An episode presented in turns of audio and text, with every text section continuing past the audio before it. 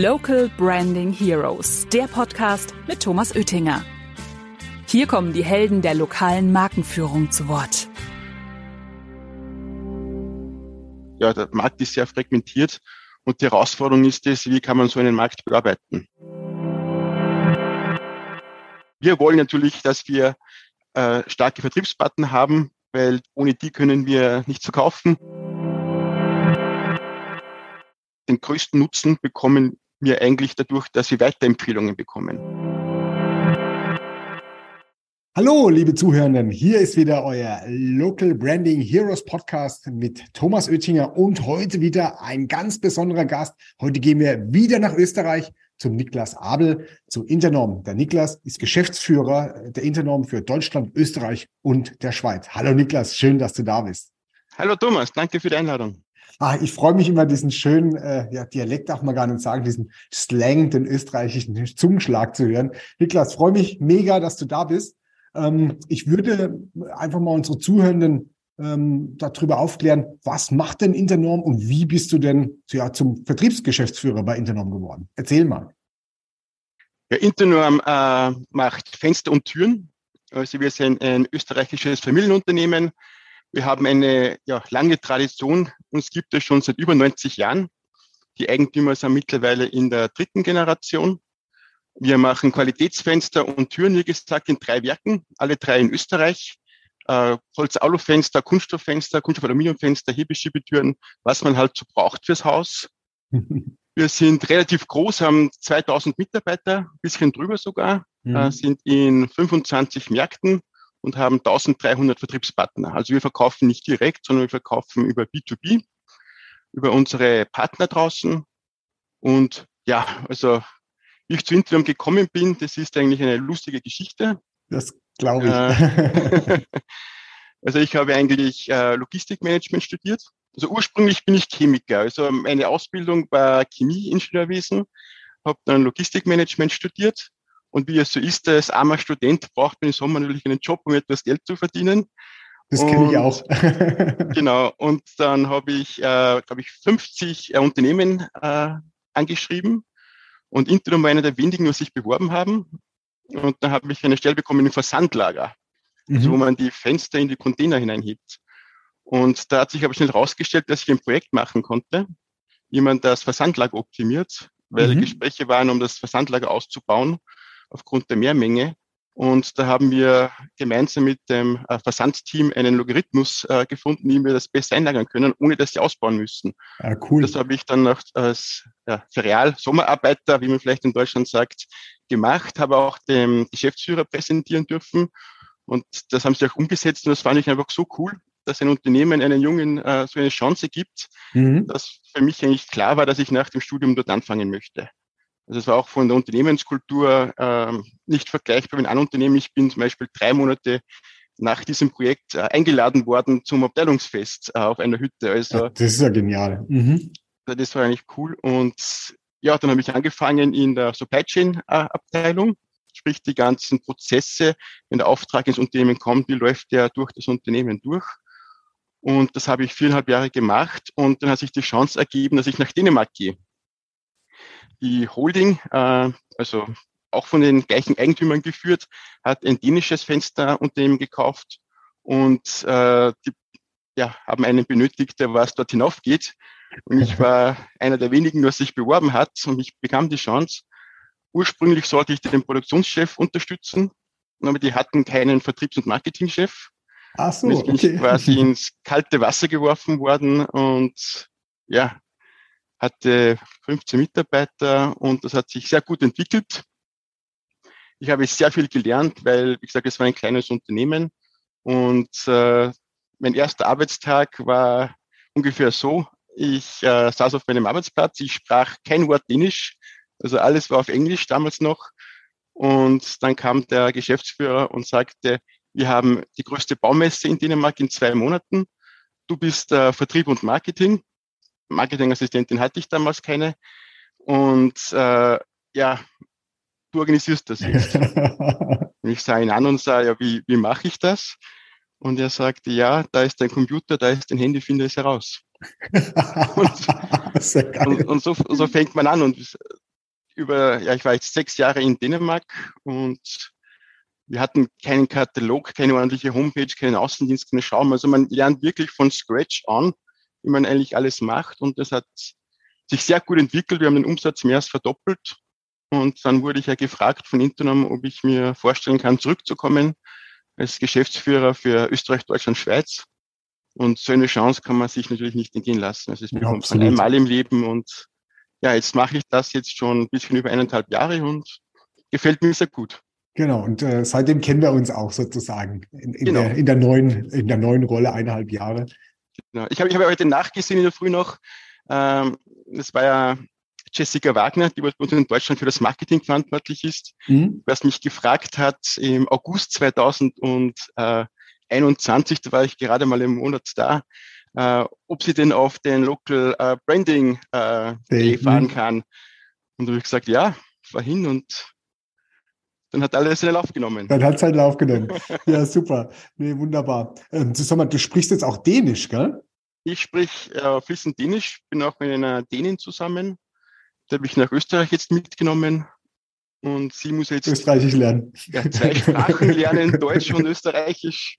Und das ist natürlich eine Herausforderung. Aber ja, also war sechs Jahre in Dänemark und spreche eigentlich fließend Dänisch.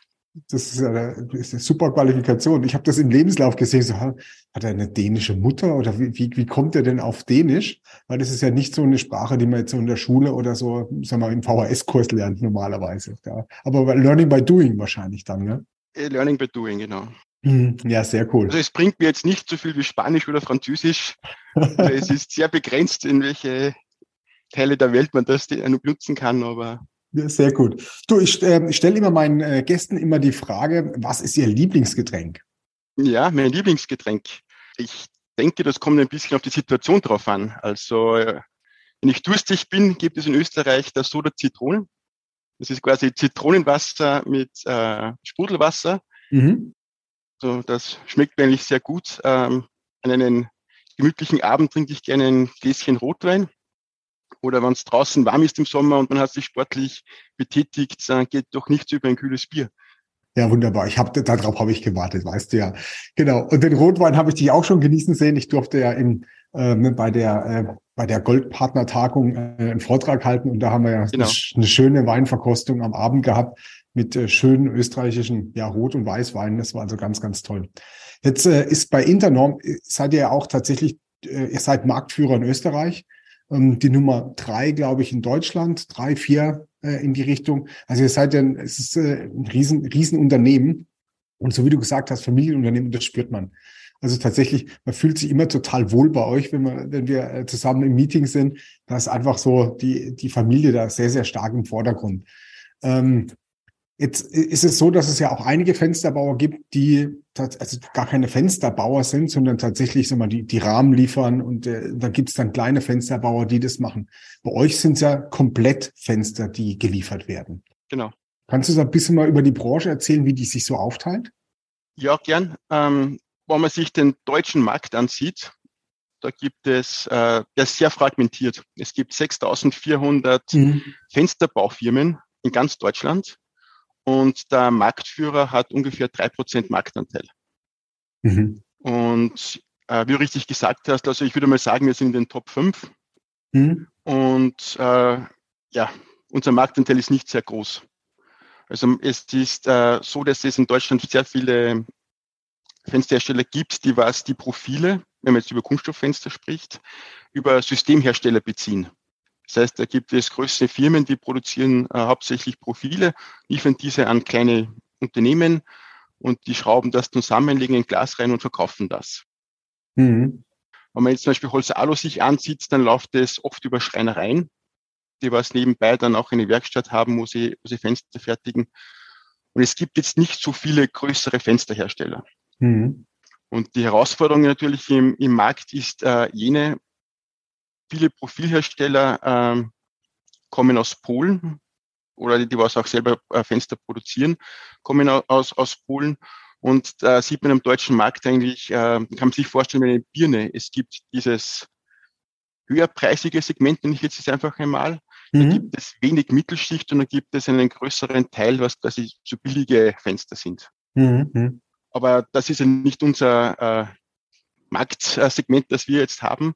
Aber allgemein kann man sagen, in Deutschland sind doch, äh, ja, der Markt ist sehr fragmentiert und die Herausforderung ist es, wie kann man so einen Markt bearbeiten? Genau, da sind wir zusammengekommen. genau, da sind wir zusammengekommen. Und vielleicht noch ganz kurz zu diesen ähm, Systemherstellern.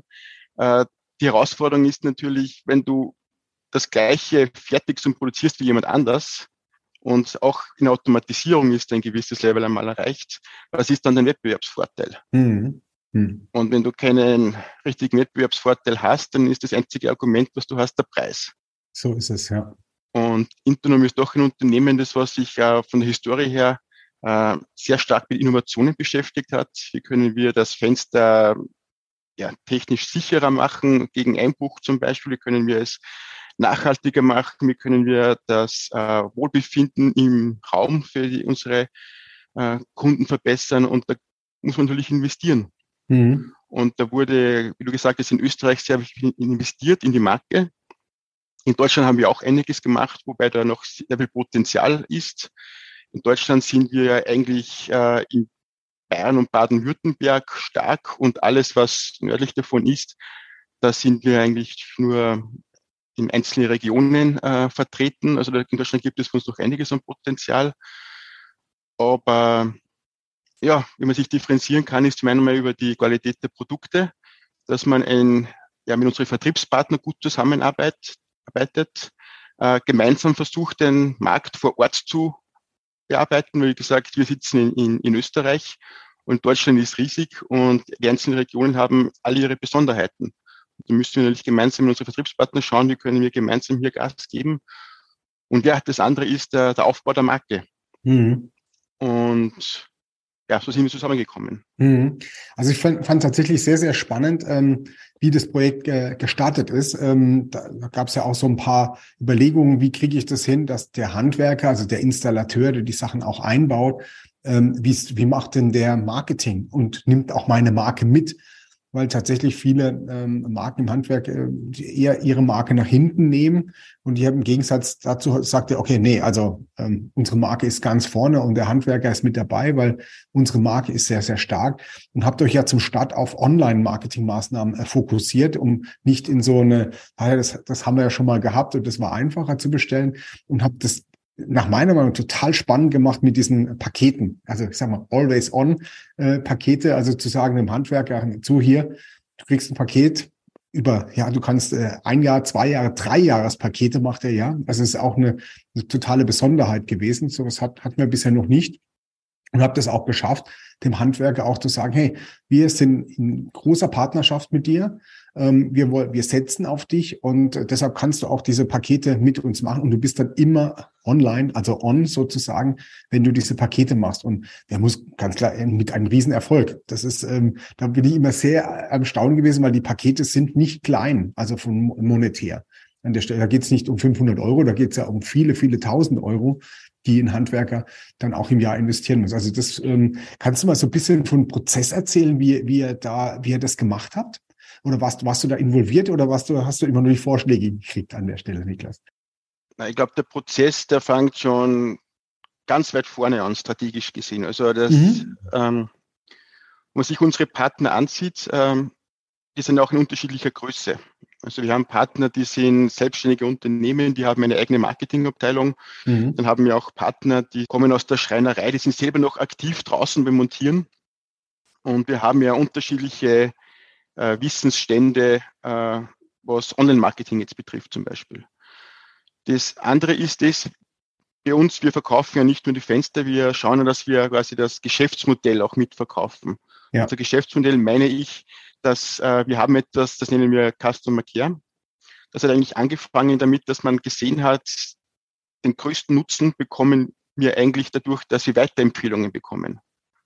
Und wie schaffen wir es, dass äh, unsere Vertriebspartner sich ständig verbessern können, die Informationen, die was sie von den Endkunden bekommen, nutzen können, um sich selber zu optimieren, äh, um noch mehr Weiterempfehlung zu bekommen. Mhm. Und das läuft ungefähr so ab, äh, dass man sagt, wenn du zum Beispiel Fenster kaufst, dann wirst du nach einer gewissen Zeit von einer unabhängigen äh, Agentur kontaktiert, diverse Fragen stellt zur Produktqualität, Montage, Verkaufsprozess und solche Themen. Und da kann, diese kannst du auch bewerten. Und diese Informationen spielen dann zurück zum Vertriebspartner, der das dann sehen kann und sieht, okay, zum Beispiel, okay, im Schauraum habe ich schlechte Bewertungen, muss ich schauen, dass ich meine Schauraum besser mache. Und wir schauen natürlich auch, dass wir die Vertriebspartner Instrumente, Systeme oder auch Schulungen geben. Also du warst ja dabei damals ja. bei die Gold-Level-Partner in, in Österreich, damit wir uns da gemeinsam verbessern können. Also wir wollen natürlich, dass wir äh, starke Vertriebspartner haben, weil ohne die können wir nichts verkaufen. Mhm. Die Vertriebspartner wollen auch viel verkaufen, äh, damit sie ein gutes Unternehmen haben. Mhm. Und das geht nur gemeinsam. Und ähm, wir haben da gesehen äh, bei diesen Auswertungen auch, dass es drei Bereiche gibt, die was dazu führen, dass ein Vertriebspartner Aufträge bekommt. Das eine ist einmal sehr stark die Weiterempfehlung. Das andere ist sehr stark der Bekanntheitsgrad in, in der Region. Also der Endkunde ja. hat den gekannt. Mhm. Und was in den letzten paar Jahren sehr stark im Steigen ist, ist die, die Online-Sichtbarkeit. Ja. Und wichtig für den Vertriebspartner ist natürlich, er muss das ganze Klavier des Marketings spielen. Also es hilft nicht nur online zu machen, sondern er muss den lokalen Fußballverein genauso sponsern, wie wenn er irgendwo ein Plakat aufstellt bei einer Baustelle. Aber das Thema Online ist natürlich äh, herausfordernd, man muss sich damit beschäftigen. Und so gesehen war das für uns extrem spannend, äh, wie Jessica Wagner damals zurückgekommen ist vom Local Branding Day mhm. und gesagt hat, sie hatte was gefunden, das könnte für uns sehr interessant sein. Weil was ist die zentrale Frage? Die zentrale Frage für uns ist, wie schaffen wir es, dass die Vertriebspartner ohne hohen Aufwand zu sehr geringen Kosten in ihrem Gebiet bei Fenster und Türen im Online die Nummer eins sind. Genau, das war das Ziel, ja. Das ist die zentrale Frage, die müssen wir ja. irgendwie beantworten. Und wenn wir das schaffen, haben wir gewonnen. Und äh, mit dem Tool, wir haben es ja Interim Easy Marketing getauft, ja. äh, haben wir die Chance, das zu machen. Und wir haben dann geschaut, okay, welche Pakete, welche Produkte gibt es, was ihr anbietet, was wir die Vertriebspartner zur Verfügung stellen wollen. Angefangen von Bannerwerbung, Facebook-Kampagnen, Insta, das Always On, was eigentlich eine Kombination aus verschiedenen Paketen ist, weil wir auch gesehen haben, viele Vertriebspartner haben einfach nicht die Zeit, sich mit dem zu beschäftigen. Und dann haben wir gesagt, okay, dann soll er einfach das auswählen, was er möchte. Das Always On ist ein Gesamtpaket. Ja. Und ähm, ja, das Einzige, was die Partner machen müssen, ist sich anmelden und dann läuft eigentlich alles über, über Macapo und Intro im Hintergrund. Das, und das war's. Genau, also wir kriegen dann kriegen die Anmeldung und wir, wir machen das dann fertig, rufen noch an, wenn noch was äh, zu, zu, zur Frage steht und dann genau. hat er eigentlich keine Auf, keinen Aufwand. Genau. Und das war, also wirklich, das war auch Schlüssel für, für den Erfolg, der, der jetzt auch zum Start da ist. Und äh, sag mal, der Gerald, ähm, dein äh, Online-Marketing-Leiter, der hält ja im, äh, jetzt im September auch auf dem Local Branding den Vortrag genau zu diesem System, wie diese Always-On-Pakete äh, funktionieren und so weiter. Bin ich auch sehr, sehr gespannt, wie der Gerald das auf der Bühne ähm, äh, den, den Marketingleitern, Besuchern sozusagen erklären kann. Also es ist wirklich eine, eine, eine tolle, eine tolle Idee gewesen von euch, wie ihr, wie ihr das beim Handwerker, der ja eigentlich, ja, so mal Prio 8, Prio 9 das Thema Vermarktung hat, ähm, so, so platziert habt. Also richtig, richtig cool. Äh, ergänzend dazu noch, äh, wir haben auch Vertriebspartner, die beschäftigen sich sehr viel mit Online-Marketing. Das habe ich mitgekriegt beim Partnernetzwerk, ja. Genau. Und die haben aber auch die Möglichkeit, darin ein bisschen zu spielen. Und äh, eigentlich ist es ein, eine Win-Win-Situation für uns alle. Mhm. Du, ähm, jetzt war ich ja bei diesem Goldpartner-Treffen dabei und was mich tatsächlich sehr, sehr beeindruckt hat, dass die die Goldpartner abstimmen konnten, wie die Produktentwicklung weitergeht. Also da war der Techno, der, der technische Leiter war dabei und hat dann gesagt, so und so und so. Das würde empfehlen, aber es könnte auch das sein. Und die konnten ja dann mit abstimmen und mit diskutieren. Ähm, macht ihr das immer so? Also, weil das, das fand ich sehr, sehr integrierend, ähm, die, die Leute, also die Installateure, als diejenigen, die es auch dann tatsächlich einbauen, da so, so zu integrieren.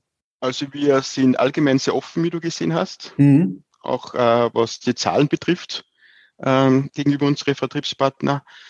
Bei den Produkten ist es so, es waren eigentlich äh, Neuentwicklungen, was vor, äh, damals präsentiert worden sind, also genau. eigentlich auch Top Secret. Mhm. Ähm, aber da wollen wir natürlich auch die Meinung vom Markt haben. Und bei den Gold-Level-Partner haben wir die, die besten Partner gesammelt an einen Ort Es bedeutet nicht, dass wenn alle sagen, das müsst ihr so machen, dass das tatsächlich umgesetzt wird, weil da hängen noch andere Themen daran. Können wir das überhaupt so produzieren? Äh, ganz, ganz viele. Ja, ja. Produktionsprozesse. Äh, ist es vielleicht nur für Österreich spannend, für andere Länder nicht? Also da sind viele Entscheidungen, aber alles in allem ist es äh, schon so, dass wir offen kommunizieren und äh, gerade bei neuen Produkten, ich meine, die Partner verkaufen es vor Ort. Sie wissen auch oft viel besser, was die, die Endkunden quasi was nachfragen. Mhm. Und jetzt hast du was ganz Tolles angesprochen. Also das Thema ist ja lokal, ähm, ist ja sag mal, ist das eine Fenster oder das andere Fenster. Damals bei diesem Partnernetzwerk war ja auch das Thema in Italien oder in Spanien gibt es dann so ganz andere ähm, Fenstertypen, die da äh, vor, vorangehen. Und ähm, das Portal bauen wir jetzt in den nächsten sagen wir, Jahren ja auch international aus auf die, die jeweiligen Länder. Kannst du das so ein bisschen mal erzählen? Warum ist es denn so? Warum haben die Italiener andere Fenster als die Österreicher, als die Deutschen? Also wie liegt das am Geschmack? Liegt es an besonderen Vorgehens, also besondere Sachen, die da als Basis da sind? Oder? Es kommt auch ein bisschen auf das Klima drauf an. Zum Beispiel jetzt, wo ich in, in Dänemark äh, war, gehen alle Fenster nach außen auf. Also man hat nach innen aufgehende Fenster, das ist aber eigentlich ein, ein Nischenmarkt, hauptsächlich im größeren Objekt. Aber in Dänemark gehen alle Fenster nach außen auf, in den verschiedensten Möglichkeiten. Ach, spannend, okay. und äh, wir kennen es eigentlich noch nach innen, so Drehkippfenster, ja. nach innen aufgehend, aber in Dänemark äh, ist der Markt auch hauptsächlich Holz-Aluminium, also zwei Drittel vom Markt ist Holz-Aluminium. In Deutschland ist eigentlich der überwiegende Teil Kunststoff. Mhm. Und ja, es kommen, das habe ich oft diskutiert, aber warum ist das so? Äh, man kann sagen, das ist, weil in Dänemark der Wind so oft geht und dann die Fenster sonst herumschlagen äh, würden und sonst drückt es nur nach innen. es ist auch das Argument gekommen, einmal in Österreich sind die Fenster nach innen aufgehend, weil traditionell vor die Fenster immer die Blumenstöcke hingehängt wurden. okay. Ähm, ob das jetzt wirklich stimmt oder nicht, weiß ich nicht. Aber in Italien zum Beispiel, ähm, je weiter südlich das man kommt, äh, da brauchst du ja kein, kein Dreifachglas. Also da ist Zweifachglas oft ausreichend. Mhm. Die Bauweise ist anders. Wir bauen hier in Österreich und Deutschland sehr stabil. Dementsprechend, äh, ja, äh, sage mal, ist die Bautiefe auch bei den, bei den Fenstern Wobei in Italien, Spanien oder so natürlich. Äh, es kommt ein bisschen so auf die Herkunft sozusagen aus, also was so Tradition ist dann auch, oder? So nehme ich dem Ganzen. Spielt sicher, spielt sicher darauf, äh, ja. da, darin hinein, ja. Ja, total spannend. Du sag mal, wie, wie siehst du eigentlich den Markt jetzt so in den nächsten, in den nächsten sag mal, Monaten oder vielleicht Jahren? Jetzt haben wir also in Deutschland ist gerade so, so eine Neubaukrise, dass also die, die Neubauten ja nahezu äh, runtergefahren sind. Wie, wie siehst du da den Markt und äh, auch für euch? Ich, ich, ich sage mal, die letzten zwei Jahre, da waren wir alle sehr verwöhnt. Das habe ich gesehen in den Zahlen, ja. Also noch nach Corona ähm, niedrige Zinsen, äh, es war eine gewisse Panik am, am Markt. Ähm, jeder hat geschaut, war, was kann ich mit meinem Geld noch tun, bevor es entwertet wird. Mhm. Sind natürlich ähm, ja, haben Häuser gekauft zu billigen Krediten, äh, haben saniert. Äh, das, das war ein regelrechter Boom. Das hat ein bisschen abgeflacht jetzt im letzten Jahr. Äh, es war ein bisschen die Panik jetzt äh, gerade in Österreich äh, ist, aber auch äh, in Deutschland, wo die Banken gesagt haben, okay, äh, wenn du jetzt Haus bauen möchtest, äh, brauchst du mindestens äh, 20 Prozent Eigenkapital und 40 Prozent vom äh, monatlichen Einkommen äh, muss mindestens äh, da sein, um den, äh, den, den Kredit da abzuzahlen.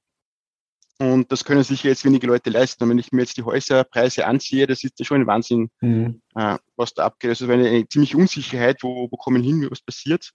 Aber ich kann sagen, also von unserer Seite her, der Start ist geglückt, weil wir sind eigentlich ziemlich gut losgestartet, eigentlich in alle Märkte.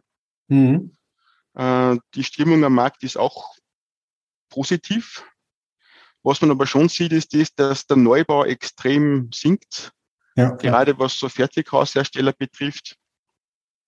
Die sagen, Auslastung ist noch da bis Mitte des Jahres und die groß, große Fragezeichen ist, was kommt danach? Und ja, das, das weiß niemand, was danach kommt, sage ich jetzt einmal. Aber wir können halt nur schauen, dass wir jetzt äh, das Beste tun. äh, um äh, am Markt weiterhin erfolgreich zu sein.